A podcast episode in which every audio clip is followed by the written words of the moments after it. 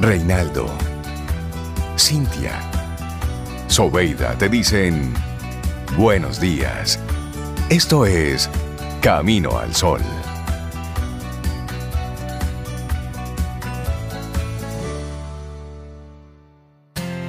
En Camino al Sol, la reflexión del día.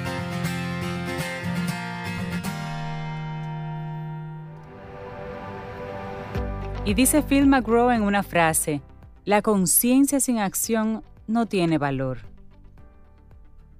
Hay que conectar siempre el valor ahí y la acción, el moverse.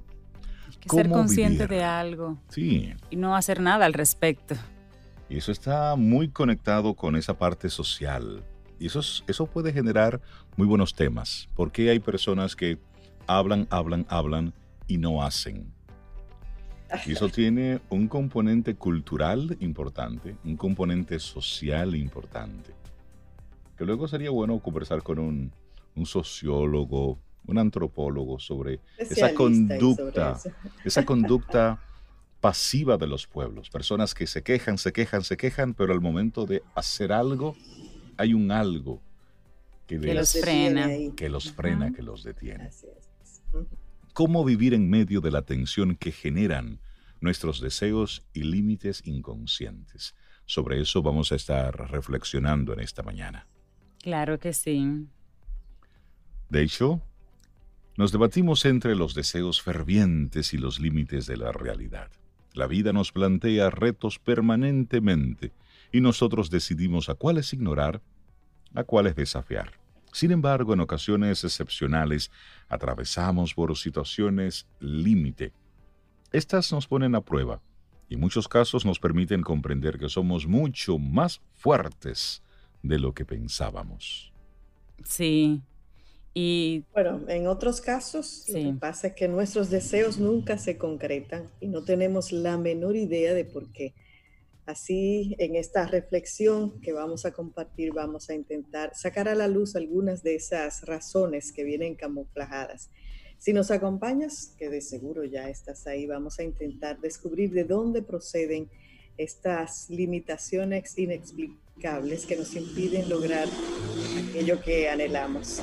Y una frase de Michael de Montaigne dice, nuestro deseo desprecia y abandona lo que tenemos para correr detrás de lo que no tenemos. Wow. Eso casi un acertijo. Desprecia y abandona lo que tengo para correr detrás de lo que no tengo. Eso, eso, mira, a veces uno constantemente hace eso. Sí, ese espíritu de, nunca es suficiente, nunca estamos saciados. Bueno, de no valorar lo que tengo. Correcto, correcto. Para salir corriendo a buscar lo que Algo más, algo más. Así es. Bueno, ante todo, pensemos que los deseos surgen como resultado de un interés por alcanzar algo que no tenemos, o al menos la manera y en el tiempo que nos gustaría hacerlo, tenerlo. Además, de alguna manera, sentimos su falta y lo consideramos necesario. Rellenar ese vacío implica poner en práctica un procedimiento, una metodología, una estrategia, un truco. Si lo logramos, todo marcha bien. El problema surge cuando notamos que obtuvimos otra cosa. Eso que tanto deseábamos en realidad no era lo que queríamos. Nos dimos cuenta cuando lo conseguimos. Bueno, y este resultado es tan frustrante como cuando trabajamos muy duro para alcanzar un objetivo y al final no lo conseguimos. De hecho, también ocurre que a veces no encontramos satisfacción para los deseos por los que más peleamos. Por más que ponemos en marcha todos los recursos que tenemos a nuestro alcance, los avances no producen y objetivo siempre parece quedarse a una distancia mayor de la que podemos extender nuestro brazo. Es como si la realidad se empeñara en llevarle la contraria a nuestra intuición y también a nuestra razón, porque por más que está buceando, buscando, no encuentra motivo para alcanzar el objetivo. Pero, pregunta, ¿qué está ocurriendo realmente en el fondo? ¿Dónde está ese obstáculo insalvable? Mm. Bueno, muchas veces no estamos seguros de qué es lo que deseamos realmente. No solo nos dejamos influir por los deseos colectivos expresados en la publicidad, por ejemplo, sino también por los comentarios de familiares y amigos. Y lo cierto es que aunque esos comentarios puedan ser bien intencionados, quizás no respondan a nuestras necesidades reales. Y la familia es por sí misma una completa fábrica de expectativas. Desde que nacemos se forja alrededor de nosotros una especie de ideal. Si somos el mayor de la casa, porque lo somos. Si somos el menor, igual. Y así sucesivamente con diferentes categorías como el género o la apariencia. Y también influye mucho el momento que vive la familia cuando llegamos al mundo, cuando nacemos. Eso marca. Es cierto. En principio somos el resultado de los deseos de los otros, entonces. Es un deseo el que hace posible nuestra vida. En alguna medida fuimos deseados, ya que en caso contrario probablemente no hubiéramos nacido. Y si no hubiera existido un deseo sostenido, tampoco habríamos sobrevivido a los primeros años. Sin embargo, ese deseo que nos dio origen no siempre es claro o sano. Pese a ello, al comienzo de la vida no nos queda más alternativa que plegarnos a los deseos de los otros. Parte del proceso de maduración es precisamente liberarnos de ese yugo, comprender cuál fue el deseo que hizo posible nuestras vidas y definir hasta qué punto esas expectativas coinciden con nuestro proyecto personal. Así es. Y hay unos mandatos que están ahí, que son inconscientes. Estamos en un mundo en el que parece todos son capaces de emitir una opinión experta sobre nuestros deseos. Siempre hay alguien que sabe. Siempre hay uno que dice, yo creo que tú deberías. Eso que tú estás no es por ahí, es por allá. Claro, que eso depende mucho también del lugar que nosotros ocupamos en el mundo y también el entorno en el que crecimos. Lo bueno y lo malo. O sea, lo deseable y lo reprochable son categorías delimitadas, al menos de manera parcial, antes de nuestra existencia. Durante la infancia se imprimen en la vida una serie de mandatos. Algunos de ellos son explícitos. Te dicen cómo debes ser. Te premian cuando te ajustas al patrón y te castigan si no lo haces. Así aprendes patrones de conducta que a fuerza de refuerzo y repetición terminas convirtiendo en un hábito. Para ello, además de un buen repertorio de mandatos directos, también hay todo un conjunto de mandatos enmascarados que son mucho más difíciles de precisar. Y para apoyar eso, imaginemos una madre que acaricia a su hijo sumergida en una profunda tristeza. Tú la ves y sin que ella te diga nada, te sientes en deuda. Quizás ella espera que seas un consuelo, que la liberes de su frustración, de su soledad o de su dolor. Quizás te eduque en función de ello y así, sin apenas notarlo, puedes asumir su expectativa como un mandato inconsciente. Y siguiendo este ejemplo, es probable que quien tenga una madre así también experimente dificultades para definir y realizar sus propios deseos puede asumir que busca la independencia, que buscar la independencia es agredir a esa madre, o puede creer que ser feliz es una forma de traicionarla. Pero como todo esto es inconsciente, la situación no se verá tan nítida, tan clara, más bien se va a reflejar en autosabotajes, también en dilaciones o en falta de metas. Oye, qué interesante. todo eso inconsciente. Todo inconsciente. Bueno, en este punto la idea es, y la invitación es a ganar esa batalla entre los deseos y las limitaciones. Si sientes que no logras terminar de definir cuáles son tus deseos, es muy probable que dentro de ti esté operando un mandato inconsciente de los que estamos mencionando. Lo mismo vale para los casos en los que aparentemente tenemos bien definido el deseo, pero para los que al mismo tiempo, por más esfuerzo que hacemos, no logramos satisfacerlo. Entonces, las claves para entender lo que está pasando puede estar en tu infancia, en los deseos de quienes estaban a tu alrededor. Puede ocurrir que incluso logres identificar esas expectativas que se forjaron antes y que conscientemente las rechaces y busques apartarte de ellas. Y ese es el comportamiento que reflejes inconscientemente. Entonces, para ganar la batalla entre los deseos conscientes y las limitaciones inconscientes, Primero, tienes que identificar cuáles son esas fuerzas disfrazadas o escondidas que están operando en tu vida. Para ello es imprescindible un ejercicio de introspección, de forma que la ayuda terapéutica se convierte en una valiosa aliada en estos casos. Por lo general, permite localizar esas limitaciones, hacerlas conscientes y diluirlas. Una reflexión bien interesante que nos comparte Edith Sánchez. Ella es graduada en periodismo, es colombiana. Es interesante esta, esta reflexión. La reflexión que nos comparte. ¿Cómo vivir en medio de la tensión que generan nuestros deseos y límites inconscientes? Y es posible que te preguntes, pero ¿y cómo yo lo logro identificar? Bueno, es sencillo. A veces nosotros nos autosaboteamos. Cuando estamos a punto de llegar ahí, automáticamente pues comenzamos a preguntarnos, ¿y realmente eso es lo que yo quiero? Y tanto esfuerzo para nada. ¿Y qué beneficio me va esto a dar? Es decir, toda la lo que debió ser el ejercicio que me motivara ¿eh? en, una, en el origen al logro, es lo que tú comienzas a cuestionarte ya casi al final. Y entonces nunca terminas lo que empiezas, arrancas con ímpetu, pero luego vas soltando, te caes. Eso por mencionar una de las formas de tu identificarlo. Sí, imagino que si uno hace ese proceso, Rey, que, comentábamos en la reflexión de introspección, mira, se queda uno patinando así toda la vida ¿eh? y no, no, no se da ni cuenta por qué hay algunas acciones, algunos comportamientos que uno va haciendo durante toda la vida, pero uno los ve, pero como no se ve hacia adentro, entonces lo vive repitiendo. Y es un ciclo, un ciclo. Exactamente. Siempre.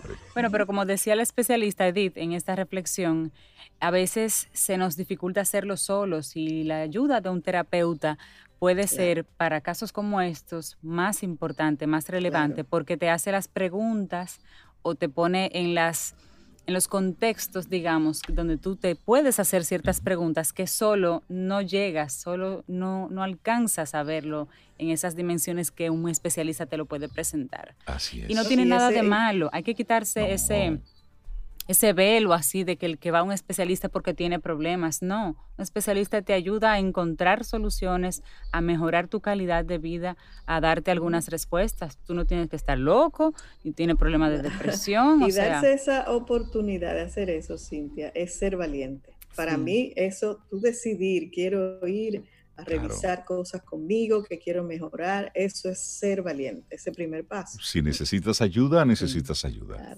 Búscala. Necesito un tuning aquí, como, como llevar el carro al mecánico, pero ahora soy yo. Necesito afinar unas cositas por acá. Un ajuste, un ajuste. Claro, eso es un regalo. Así es. Cómo vivir en medio de la tensión que generan nuestros deseos y límites inconscientes. Esta fue nuestra reflexión para este día. Contigo hoy Contigo siempre, Camino al Sol. Disfrutemos un delicioso café escuchando Camino al Sol.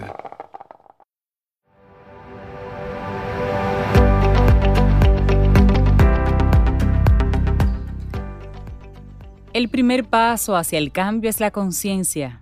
El segundo paso es la aceptación. Una frase de Nathaniel Brandon. Y así nosotros seguimos avanzando en este camino al sol, arrancando una semana. Y cuando es lunes, estrenando un mes, y podemos hablar de, de bienestar, de proyectar esa factibilidad de gestión de la vida y todo lo demás con Paulo Herrera Maluf, temprano en la mañana. Eso es ganancia. Paulo, buen día, bienvenido a Camino al Sol. Muy buenos días, ¿cómo están? Muy bien, Paulo. Primero, de junio. ¿Cómo estás tú? Ahí sí. Bien, muy bien, gracias a Dios. Muy bien, muy bien. Qué bueno. No, hay. Si me quejara, fuera un gandiro, como dicen. Arrancando la temporada ciclónica. a pesar de todo, es, es la situación de, muchos de nosotros, yo diría de, la mayoría, y es que a pesar de la situación, mira para adelante. Claro. Caminar al sol. Claro. Debe ser la actitud. Así es. Porque es lo que podemos controlar, la actitud. No es tiempo de mirar para los lados ni para atrás. Perdón, te iba a decir, Renaldo. Sí, que no es, no es tiempo para mirar ni para atrás ni para los lados. Es mirar hacia adelante. ¿eh? Mirar hacia adelante y un poco, es un poco el, tema que traigo hoy. Mirar hacia adelante, pero con una, con una actitud valiente. Pero la valentía, no de pecho abierto, que venga lo que sea, sino de estar dispuestos a a, remover las piedras fundamentales en las que se basa nuestra vida. Eh, me refiero sobre todo eh, en términos de más que existenciales, que también eh, lo que nosotros entendemos como nuestra, nuestra vida diaria, nuestra vida cotidiana. ¿A qué me refiero con eso? ya hemos dicho varias veces que estamos experimentando un cambio de época. Y en los cambios de época, pongámonos, imaginémonos de alguien que, que le tocó vivir, por ejemplo, en Estados Unidos, que nació en una plantación de esclavos en, en el mediado del siglo XIX. ¿Eh? Siendo esclavo o siendo hijo del dueño de la plantación. Y de repente viene la emancipación, la guerra civil, y ya en su temprana juventud el mundo cambió, su mundo cambió. Para el que era esclavo, para el que era dueño de esclavos. Y ahí empezó, empezó otra cosa, otro proceso, que nunca es estático, pero empezó otro proceso. Eso sucede a todas las generaciones gradualmente. No a todas les toca un cambio tan brusco como ese que mencioné, ese símil, o como el que estamos experimentando ahora. Y, y es lo que hay. Entonces, en los cambios de época tienen la característica de que suelen traer cambios en el sistema de valores y creencias. Eh, antes se decía en estrategia que los valores son perennes. Y ya hace tiempo que se comprendió que no, los valores mutan, los valores cambian. Eh, lo que pasa es que la idea de que los valores son perennes es atractiva porque nos hace sentir seguros. Sí. Pero la verdad es que no. Eh, si, si mi bisabuela resucitara ahora eh, y entrar a cualquier salón del mundo de hoy, pediría que la maten de nuevo. Porque no lo va a entender, no va a haber hombres y mujeres entremiliados como los plátanos. Sí, sí. ¿Eh? No va a entender. Eh, mujeres con pantalones, mujeres pitarrajeadas, mujeres hablando, hombres sin chalina. Sí. O sea, porque eran otros valores, eran otros códigos y eran otras creencias. Sí hay creencias fundamentales que, que, permanecen, pero hay muchas otras que van cambiando. Para que lo entendamos, pensemos en cómo ha ido evolucionando eh, la sociedad humana respecto de temas como la inclusión, la homosexualidad, los derechos de tercera y cuarta generación, que esos son valores que antes no existían. ¿eh? La forma de relacionarnos con el medio ambiente, por ejemplo, solamente para mostrar, para, para, para ilustrarlo. Ahora estamos en un momento de cambio que incluye el sistema de valores y creencias. ¿Hacia qué? Todavía no sabemos. Y eso también hay que aceptarlo. Pero hay que estar dispuestos a removerlos. Hay algunas señales de por dónde van las cosas. Pero esa valentía de soltar lo que nosotros creíamos inmutable, ¿eh? soltarlo, es fundamental en este tiempo. Y, para ligarlo con el tema del bienestar, eh, eh, creencias, como por ejemplo, fíjense que yo uso creencias y valores de manera casi indistinta. No son exactamente lo mismo, pero son primo hermano por los dos lados. ¿eh?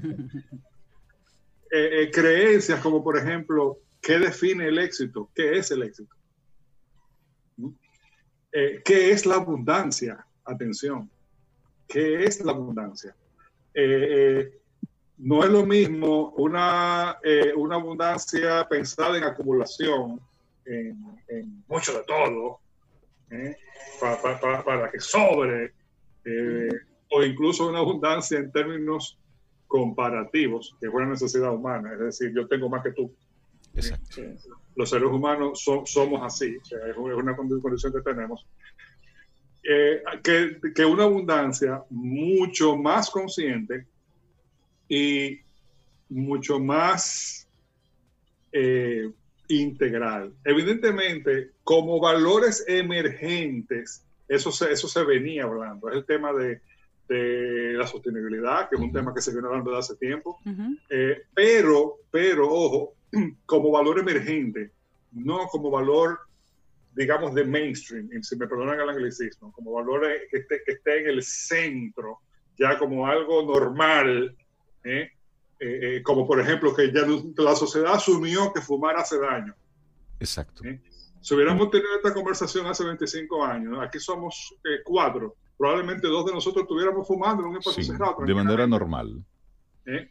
Y eso fue poco a poco. Entonces la sostenibilidad todavía es un valor emergente. Se debe poner, y yo creo que se va a poner en el centro. Te voy a decir algo, de Sí, eh, aprovechar ese, ese espacio que tú haces y que vas mencionando para destacar cómo esos cambios de, de valores tienen un impacto transversal en prácticamente todos los ámbitos de nuestra vida. Y eso es lo que estamos viendo ahora mismo. Cómo hay un cambio en la conducta. Por ejemplo, para nosotros los, los latinos, que somos muy tocadores, que somos físicamente muy, muy afectivos. Sí, abrazamos, nos están diciendo, en este tiempo no te puedes, no puedes tocar, no puedes abrazarte. Y ahí comienza a romperse un paradigma. Es decir, mostrar el afecto sin necesariamente que sea un afecto físico. Por ejemplo, del punto de vista económico, todas las cosas que están cambiando. Las empresas que antes eran impensables, pues son las que están en este, bajo este esquema teniendo algún tipo de éxito. Y aquellas que se mostraban como únicas, muy sólidas, con esta crisis, pues han mostrado una vulnerabilidad importante. Y todo esto, hablando de romper el cajón, que es el tema que nos trae hoy Paulo Herrera Maluf, nos pone ante una perspectiva de o me monto en lo que está sucediendo o tengo que estar claro que el tren me va a dejar. ¿Y qué significa dejarme? Bueno, no estar eh, adaptado a todo lo que está pasando y lejos de beneficiarme, seré de los que me quedaré en el vagón de atrás solamente en la rememoranza, porque antes, y yo recuerdo cuando, y eso entonces, Paulo, no nos permite avanzar. Así es, así es. Eh, mira, yo no quiero ahora glorificar la pandemia, ¿eh? en el sentido, no, que esto es una oportunidad. No, no, esto es un tremendo limón. Esto es un lío. Sí, sí, sí, sí. esto es un lío ahora mismo. O sea, ahora no nos toca otra cosa que trompezar para adelante. o sea, eh, o, en otra imagen, hacer, tratar de hacerle una llave de ayuda a todo lo que está pasando para con ese mismo impulso y esa fuerza, tumbarlo, movernos, primero preservarnos, primero preservarnos y movernos hacia algo. Fíjate, por ejemplo, eso que tú planteas es muy cierto.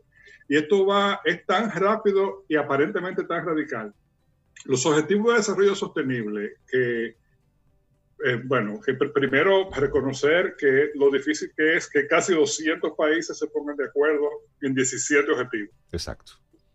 ¿Qué es lo que son? Eh, yo considero, una opinión que tengo, que todavía los ODS son, eh, digamos que están en la categoría de valores emergentes que hay que promoverlos, hay que convencer a la gente. Hay todavía muchas, eh, muchas entidades públicas y privadas o en el, en, la, en el viejo pensamiento o en tránsito hacia comprender de qué va eso. Con esto que está pasando, de repente los ODS son apenas el punto de partida. Sí, muy cierto. Atención, o sea, que fíjate lo que se nos está demandando. Entonces, yo creo que incluso la palabra cambio de modelo se queda corta. O sea, la expresión cambio de modelo se queda corta porque puede ser que tú cambies el modelo con las mismas premisas. Y yo creo que de lo que se está hablando es de cambiar las premisas. La Sofía me preguntaba ayer, ¿cómo, cómo, se llama tu, tu, intervención de mañana? ¿Qué título le ponemos? Yo decía, romper el cajón. Miren por qué no basta con pensar fuera del cajón ahora mismo. De lo que estamos hablando de dar una patada al cajón. Olvídate de la caja. olvídate de eso. y por lo menos mentalmente, comienza de nuevo. Totalmente. Estoy de acuerdo con Pablo. Totalmente. Miren un ejemplo concreto. Esta semana yo vi un reportaje que me impactó mucho de un restaurante de la, de la ciudad que reabrió ¿eh? que ya había llamado la atención porque era un restaurante que, que había tratado muy bien a sus empleados, no, no sorprendió a nadie, despachó, le siguió pagando a sus empleados a pesar de que se... Y están reabriendo. Estaba, había un reportaje que se estaba haciendo eh, de, de, cómo se habían integrado los, empleados, los empleados muy contentos, un trato, un trato ah, de absoluta excelencia por parte de, de los dueños y gerentes de ese restaurante a sus empleados. Pero fíjense con detalle, por el tema de las compras, ellos, ellos comenzando, ellos pasaron de comprar 20 sacos de papas a la semana a comprar un huacal de papas. De 20 sacos a un huacal. De 20 sacos a un huacal de papas. igual con, los plátanos, como una muestra. ¿eh? Entonces, la, la pregunta es, evidentemente, eso es porque están comenzando.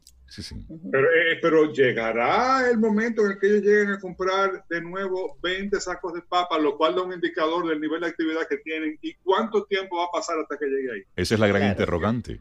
Claro, tienen ellos que esperar que eso suceda para sentirse abundantes y plenos de nuevo. Mi respuesta es que no. Ahora, el reto está en encontrar eh, esa nueva abundancia a partir, comenzando de circunstancias actuales. Es como, es como si la nueva abundancia parte del menos es más y para todos.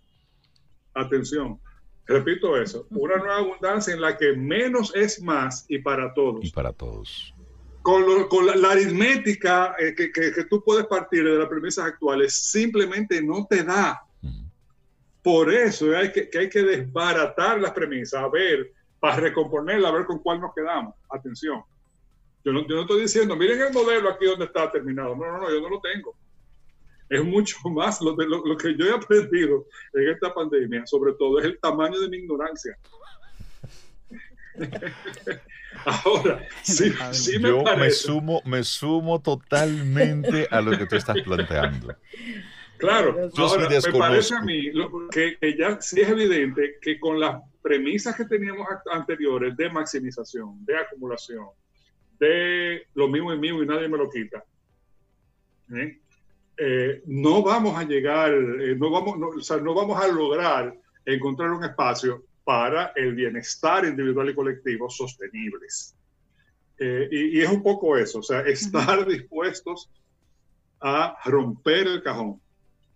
Y eso es un acto de valentía muy, muy grande, porque es comprensible desde el punto de vista humano que nos aferremos a nuestros valores y creencias. Claro. Porque, porque es lo que define nuestro mundo, como lo conocemos y lo entendemos. Y eso es una gran renuncia, es, una gran, es un gran soltar, un gran dejar ir. ¿eh? Eso, eso que yo pensaba, por ejemplo, ¿en qué consiste ser próspero o ser rico? ¿Eh? ¿Cuánto hay que tener? ¿Eh? ¿Qué, es lo necesario para yo sentirme que estoy bien? Todo eso son conceptos muy fluidos ahora mismo. Muy fluidos. y, es natural y deseable que sea así porque, porque tenemos que evolucionar. Fíjense cómo hay, se suman cada vez más voces que dicen, no volvamos a lo mismo. ¿Eh? Es un poco eso, ¿no? Sí, pero para no volver a lo mismo tenemos que cambiar las premisas. Por supuesto. Y ahí es momento para nosotros hablar realmente sobre el desapego. El desapego a cosas materiales, pero también el desapego de, de pensamientos, de estructuras de pensamiento, de creencias. Soltar y atrevernos y atrevernos a ese borrón y cuenta nueva. Volvamos al semen inicial. Imagínate el ajuste de creencias que tuvo que hacer el dueño de la plantación en el sur de Estados Unidos el primer día que tuvo que levantarse a hacer él algunas labores de la casa. Ajá. ¿Eh? Sí, sí. Tal vez no todas, porque es verdad que, no, que, que fue un proceso y durante un tiempo los esclavos largos, probablemente los esclavos fueron esclavos con sueldo. Sí, pero el ejemplo vale, realmente. Pero, el ejemplo vale, ¿no? O sea, espérate, ¿qué pasó? Entonces, que, que ese señor tenía la opción de frustrarse, eh, eh, deprimirse, rasgarse la vestidura. Esto se, esto, se... Sí, sí, sí, eso. Lo último. Exactamente. ¿Cómo es posible que yo tenga que... O tiene la opción de Entonces, ok, vamos a ver con qué se come. Vamos a ver qué me trae, qué me trae el, el hoy, el mañana, y cómo yo me voy adaptando y voy sacando lo mejor de este proceso de evolución que necesariamente es doloroso. Paulo, tú en ese contacto, tú tienes un contacto doble, por un lado con la academia y por otro lado con, con ejecutivos, con empresarios. ¿Cómo ves tú ambos panoramas? Desde la, desde la parte ejecutiva, ¿cómo tú ves ese pensamiento, esa reacción de algunos ejecutivos, de algunos directivos ante lo que está sucediendo? Mixta, mixta, hay de todo. Hay de todo. Hay, hay personas que eh, que incluso yo, eh, la pandemia los sobreaceleró, y lo entiendo, o lo entiendo y los acompaño. No, no, estoy, no, estoy, no, estoy, por la labor de juzgar a nadie. Ojo, que eso, que eso quede claro. Porque este, esto que está pasando nos ha afectado a todos, nos ha colocado a todos en situaciones más o menos extremas de, de estrés físico o mental, o los dos. Eh, y, y eh, lo último que yo quisiera hacer es juzgar a nadie. Pero hay algunos que están sobreacelerados y han probablemente que, están queriendo hacer cosas concretas que no es que no está del todo mal porque es un poco por error. Hay otros que están inmóviles, eh, eh, eh pasmados. Todavía esperando para ver cómo van a reaccionar.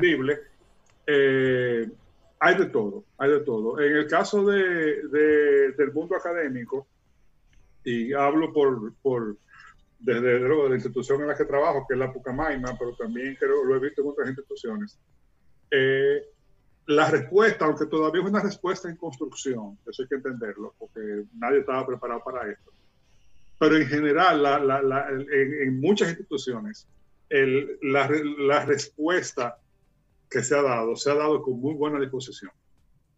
En general, en general, en estudiantes, docentes y cuerpo académico administrativo. Eh, pero, y, y, creo, según tengo hijos en edad de colegio y también lo he visto en muchos colegios, lo que pasa es que hay que entender que de nuevo es una respuesta en construcción. La mejor respuesta en ese tema de, de, de, cómo ha funcionado todo, dónde estamos en el tema académico, me la dio mi hijo José Alejandro, que está en penúltimo año, completó su penúltimo año de, bachillerato.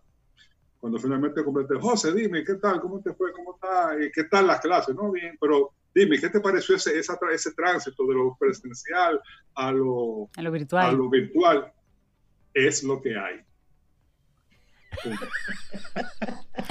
Respuesta escueta, directa. Con, esas cuatro palabras lo dijo todo. Eso es lo que hay. Es lo que es lo que hay. O sea, eh, no es lo presencial, que es lo que estamos acostumbrados. Es verdad que hay pérdidas en el intercambio, en, la experiencia de la persona que se está educando, en los docentes también. Pero es lo que hay. O sea, no, Así es. Y de aquí para adelante, vamos, de aquí vamos para adelante. Eh, eh, no, sí, veamos cómo mejoramos, pero es lo que hay. Entonces, y, y, hay que acostumbrarse, bueno, de nuevo, y esto es importante hacerlo, y a propósito de la valentía, porque esa labor de introspección en los campos que tú mencionas, pero también en el campo de la vida familiar, hay que estar dispuestos a hacerlos sucesivamente. Sucesivamente. Porque nosotros sabemos dónde esto comienza, pero no sabemos dónde termina. ¿Sabes que esto ha puesto en nosotros la, el pensamiento de que esa meseta en la que estábamos como sociedad, como humanidad, de un momento a otro se convirtió en una especie de montaña rusa. Así es. Donde cada día no sabemos hacia dónde irá eh, el vagón de este tren. Y con esa actitud, rompiendo los cajones, es que tenemos que vivir el día a día y, y planificar corto. Y tratar de construir una, nueva realidad. Así es. Una realidad eh, personal, colectiva. Eh, vamos a vivir tiempos muy interesantes, interesante. Lo que yo le garantizo, amigos y amigas eledromitas, es que no nos vamos a aburrir. De eso tengan la garantía. Pablo Herrera Maluf, muchísimas gracias. Un abrazo. Un placer, un privilegio. un abrazo, Pablo. Te acompaña Reinaldo Infante. Contigo, Cintia Ortiz. Escuchas a Sobeida Ramírez. camino al sol. Ten un buen día, un buen despertar. Hola. Esto es Camino al Sol. Camino al Sol.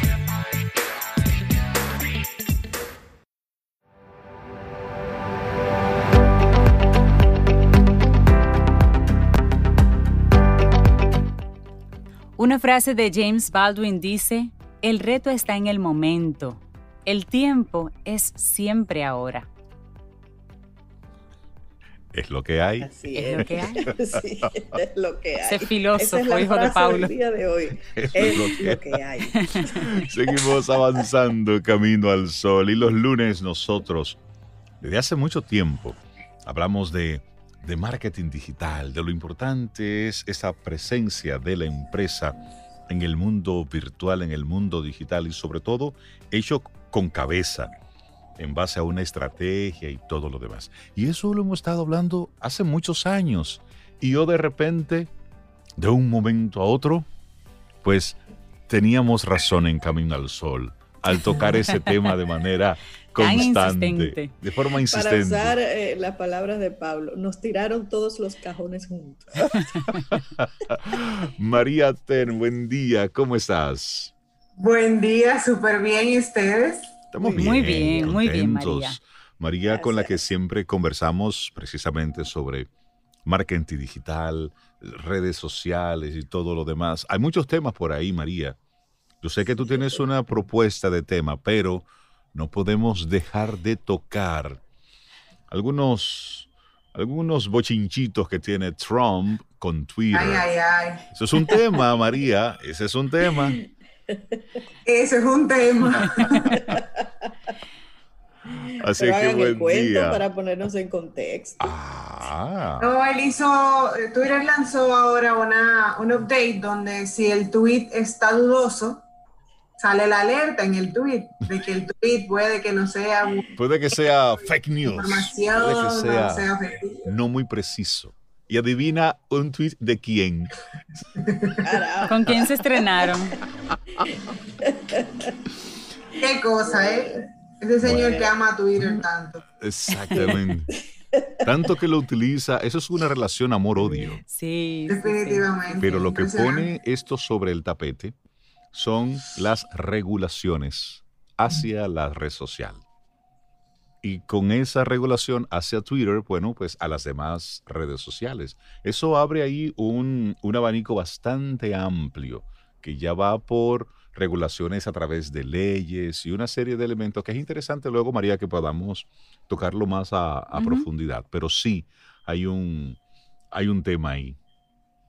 Sí, es que ellos están tratando de, controlar. Facebook empezó con, ese tipo de regulaciones a principios de año por todo el tema de, la mala publicidad que tuvieron el año pasado con los fake news. Sí. Y, todas están tratando de, de, alguna manera controlar lo que, está, lo que está pasando. En este momento le tocó a Trump, él no le gustó mucho, se molestó ahí, pero es necesario, es necesario porque estamos consumiendo demasiada información sin base, sin fundamento. Entonces, mientras más reguladas estén las cosas, mejor va a ser el contenido que nosotros como usuarios vamos a consumir. Exactamente, esa es la realidad. Pero bueno, cambiando transversalmente el tema. Recomendaciones para vender en Internet. Yo no quiero comprar nada Eso por Internet. es como el 101 de Henry Fayot. Sí, porque ahora mismo los negocios están en cero, estamos comenzando de cero, porque la virtualidad es la nueva realidad. Hay, hay salidas, hay una escalada y demás, pero la realidad es que ahora se necesita más que nunca comprar por internet, vender por internet. Yo hice, y lo digo aquí, ayer dos compras por internet, con todo el tema de, de, mira, escoge aquí, mira esto, mira aquello, pesa tanto, cuesta tanto, lo llevamos tal día, tal hora, tú me pagas por transferencia o por otras plataformas digitales. Yo hice dos transacciones sin moverme de aquí, que en otro momento son del tipo de transacción que demandan que tú físicamente te muevas. Claro. Es así. Y, yo les voy a contar una anécdota simple. Al principio de la cuarentena, el cargador de mi laptop dijo que no quería funcionar. Él dijo, mira, no, no se quiere funcionar. Yo trabajo con mi laptop 15, 16 horas al día. Claro. Entonces no puedo no tener cargador de mi computadora. En Amazon me llegaba como en dos meses y medio, porque ellos le dieron prioridad a, a los medicamentos y todo el tema médico, la situación que estábamos viviendo. Que yo hice, buscar aquí en República Dominicana dónde yo podía conseguir ese, ese cargado. Y cuando hablo de vender por Internet, no me refiero a tener una super plataforma e-commerce, sino a brindar el servicio de que uno pueda acceder al producto vía cualquier canal digital y tener una logística de entrega para tú poder acceder al, producto. Cumpliendo los protocolos y demás. Qué bueno que tú lo dices así. pudiera venderme el cargador y lo compré en menos de un día. Conseguí, conseguí a alguien que lo, que lo tenía y me lo mandó con un globo. María, y me gusta mucho que tú digas eso que aclares eso, mejor dicho, que no es necesario que tengas una mega plataforma. Yo creo que ahora como nunca las empresas pequeñas pueden dar la competencia a una empresa grande, porque estamos en el mismo terreno, de alguna manera. Eh, el servicio, si el producto se puede facilitar, yo te puedo hacer una entrega, te puedo cobrar, se puede hacer el punto, el ciclo de A a B, de B a C, completo y de manera eficiente, no importa si yo tengo un edificio o yo lo hago de la habitación, de una habitación de mi hermanito en la casa. No importa. Porque ahora la virtualidad no lo, a lo que responde es a la respuesta y al resultado, no a la fachada. claro, el servicio. Ahora como nunca estamos en las mismas. Que, hay mucho miedo de muchos negocios de no tener el control completo, pero al final es un tema de competitividad si todo mi sector, si, si el mismo cliente me lo está exigiendo, yo tengo que ponerme las pilas. No quiero mencionar marcas, pero, pero vi un ejemplo que me fascinó de un supermercado de aquí que no tiene página e-commerce, pero otros supermercados ya tienen su página e-commerce directamente para pick-up y para delivery. ¿Qué hizo esta, esta plataforma? Esta empresa se asoció con pedidos ya. Yo no tengo e-commerce, pero pídelo por la aplicación y yo, que estoy en supermercado, te voy a dar el servicio como si vendiera eh, online directamente sí. Entonces hay que buscar la solución, alternativas. Buscar, exacto, esas alternativas de forma creativa. Y has dicho algo que me parece interesante y oportuno. No tenemos que volvernos locos desde el punto de vista financiero, ni hacer grandes inversiones. Nosotros estamos utilizando ahora mismo una plataforma que es gratuita para esta conversación. Y es, eh, bueno, Zoom tiene una aplicación, una forma que es gratuita y una que es de paga. Por las formas y por la duración del programa, pues nosotros tenemos una suscripción pagada. Pero, ¿hacia dónde llevamos todo esto? Bueno, ahí está YouTube. Esto luego lo colgamos en YouTube. Esto es gratis. Pero luego están las plataformas de Spotify para fines de difusión. Sigue siendo gratis, donde el consumidor a través de publicidad en esas plataformas es quien se convierte en, el producto. Es decir, los medios para tú darte a conocer, la mayoría, por no decir todos, están ahí, gratis, que lo que tienes que es ser creativo, estratégico, saber cómo hacer todo esto para que le saques realmente el provecho. Y no requiere una gran inversión peso a peso o dólar a dólar en la plataforma. Hay que destacarse, ¿verdad, María? Que es básicamente con la idea que tú vienes en el día de hoy, porque si todos vendemos pollos por internet, ¿cómo yo me destaco? Ah, porque el tuyo es más bueno. Pasa, mucho también que nos da un poco de miedo porque ya hay otra persona que lo está haciendo, pero óyete, todo el mundo tiene mercado, todo el mundo tiene una oportunidad de hacerlo diferente, de, darle su toque y la forma en la que tú lo haces es lo que te va a hacer eh, eh, tener esa diferenciación y vas, tu mercado responda a lo que tú estás vendiendo. Entonces, parte de las recomendaciones que, traigo hoy es justamente eso, es vamos a evaluar a nivel de plataformas, las, las, las, yo creo que le vamos a poner la tripleta perfecta marketing digital, que es la web y las redes sociales y el email marketing. Pero ideales en términos de crear ese funnel de ventas para poder vender. A nivel de web no me refiero a tener un e-commerce, pero hay, hay opciones que te pueden ayudar a tener un e-commerce fácil. Por ejemplo, Shopify, que es una plataforma que ya está diseñada para, para venta online, donde tú solamente tienes que asociarla a tu página web y puedes vender. O WooCommerce, que es otra plataforma que se utiliza mucho, sobre todo con las, las webs que están hechas en, en WordPress. Entonces, hay, hay opciones de, de utilizarlos. A nivel de redes sociales, eh, Instagram, por ejemplo, lanzó el, la, la, noticia ya de que va a integrar la, compra online directamente desde la plataforma de Instagram. O sea, con viene ya todo totalmente integrado. Todavía no ha llegado aquí a República Dominicana, pero se está probando en, en, Estados Unidos y en otros países. Entonces ya eso viene a, a facilitar bastante todo ese proceso de tienda. Entonces, si yo quiero vender online y no puedo tener una, una web e-commerce como tal vez yo quisiera, voy buscando alternativas como hemos venido eh, hablando todo este, eh, todo este tiempo para poder hacerlo. Señores, los salones han dado una cátedra de venta online en la cuarentena. ¿Cómo es eso? Explícame ahí, María. Sí, cualquier negocio lo puede hacer. ¿Qué han hecho los salones?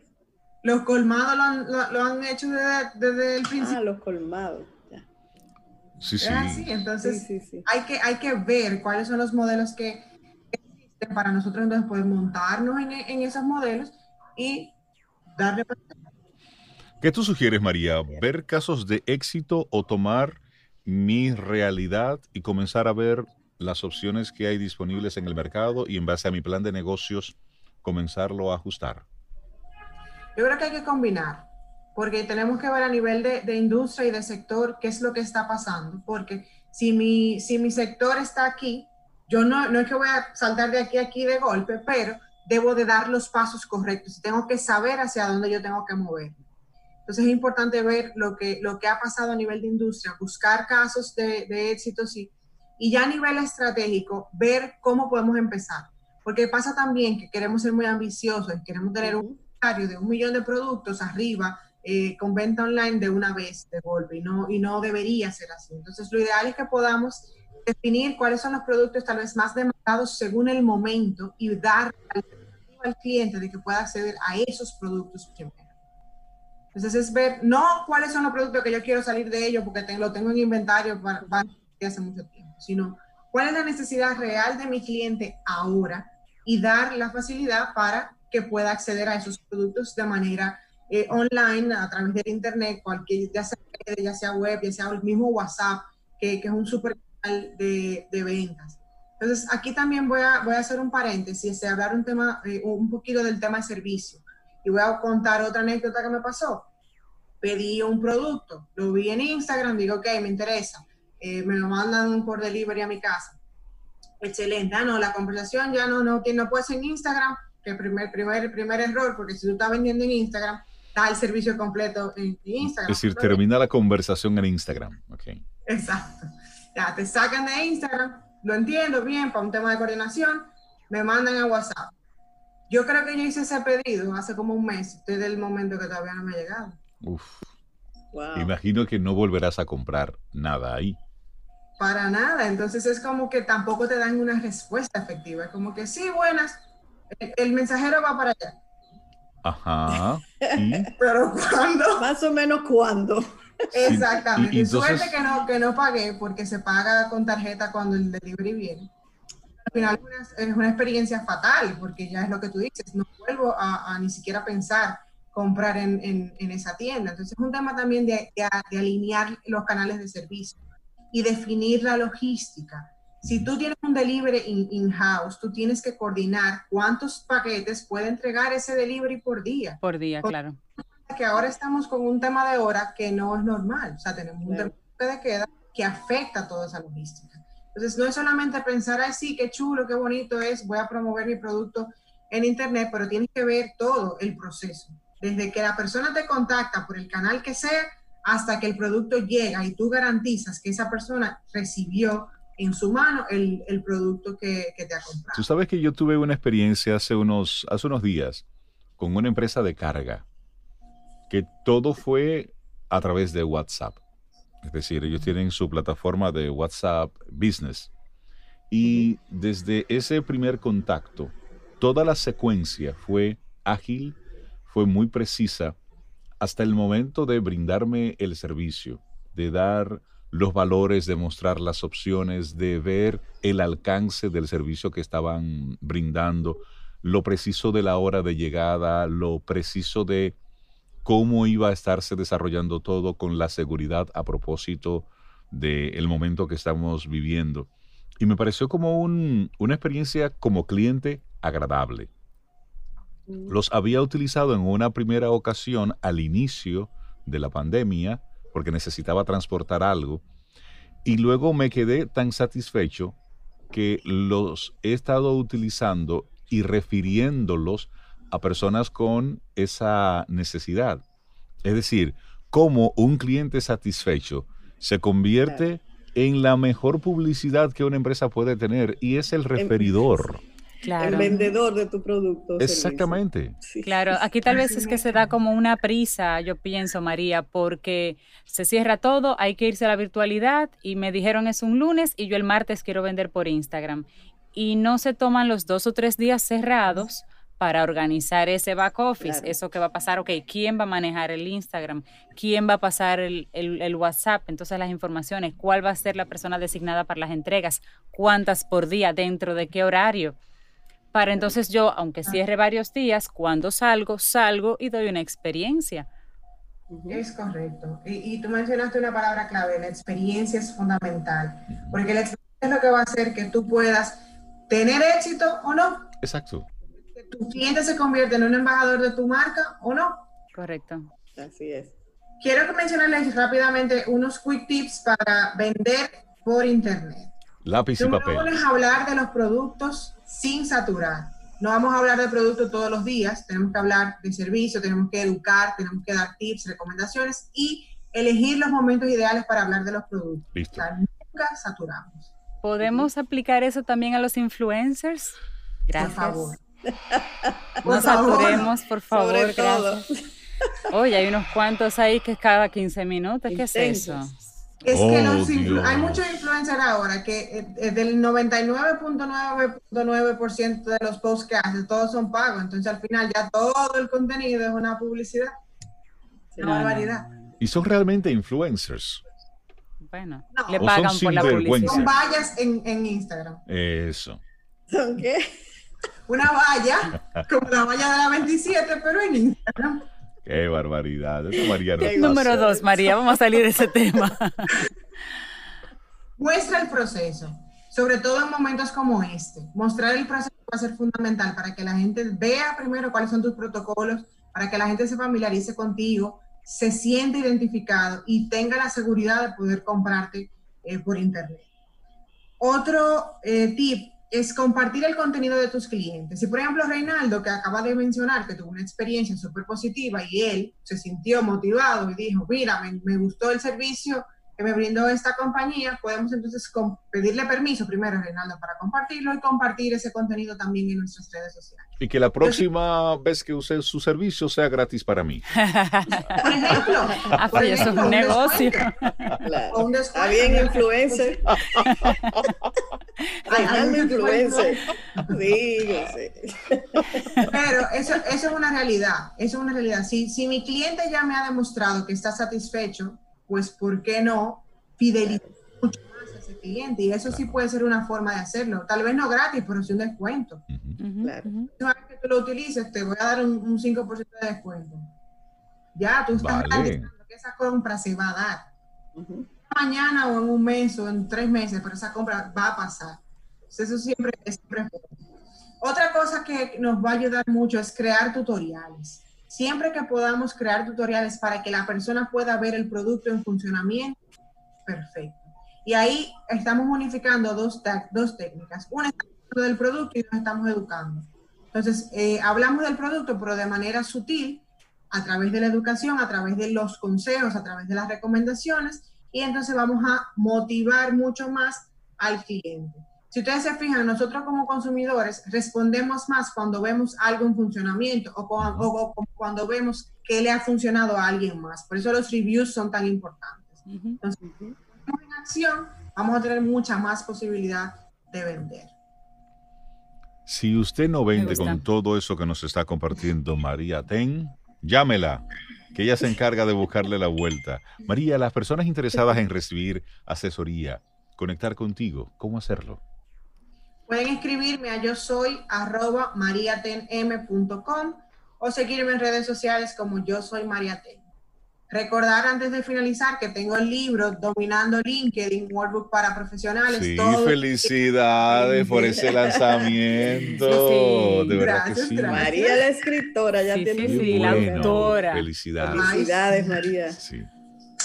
Sí, el libro está en formato digital por el momento, pero está disponible para todo el que quiera aprender a utilizar LinkedIn como una plataforma profesional, ya sea para cambiar de empleo o para potenciar tu marca personal, si eres consultor, si eres emprendedor, esa plataforma te va a ayudar bastante a lograr tus objetivos. Así que lo dejo ahí a disposición de ustedes. buenísimo. Tremenda plataforma. María, que tengas un excelente día. Muchísimas gracias.